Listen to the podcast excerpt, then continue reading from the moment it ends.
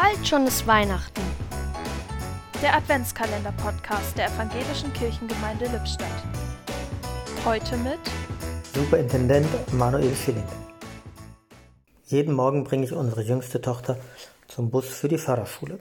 An der Haltestelle stehen zwei Frauen, eine Mutter und eine Großmutter. Die Großmutter hat ein faltiges Gesicht und sieht sehr traurig aus. Sie spricht sehr hart und unfreundlich. Sie hat halt viel erlebt. Mittlerweile merke ich, sie ist eine herzensgute Person, kann es nur nicht zeigen. Hat halt viel Schlimmes erlebt. Vor ähm, einem Monat erfuhr ich, dass sie die Mutter des Kindes ist. Und jünger als ich, da war ich erschrocken.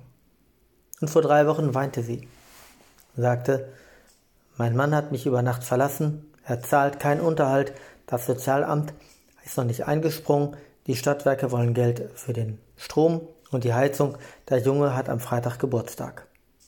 Sie wusste nicht mehr weiter, ich bot ihr Geld an zu leihen.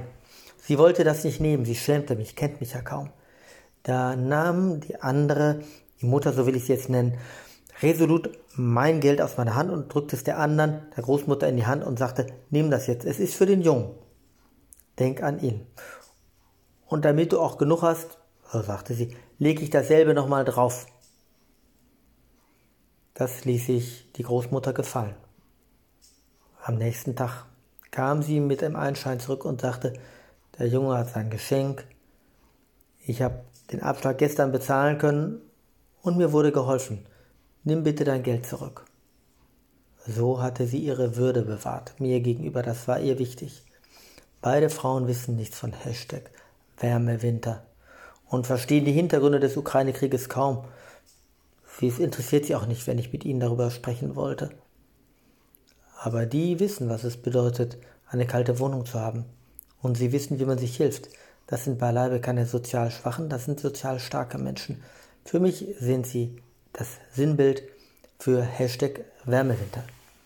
Es grüßt Sie herzlich, Ihr Manuel Schilling. Ein Türchen öffnete heute Superintendent Manuel Schilling.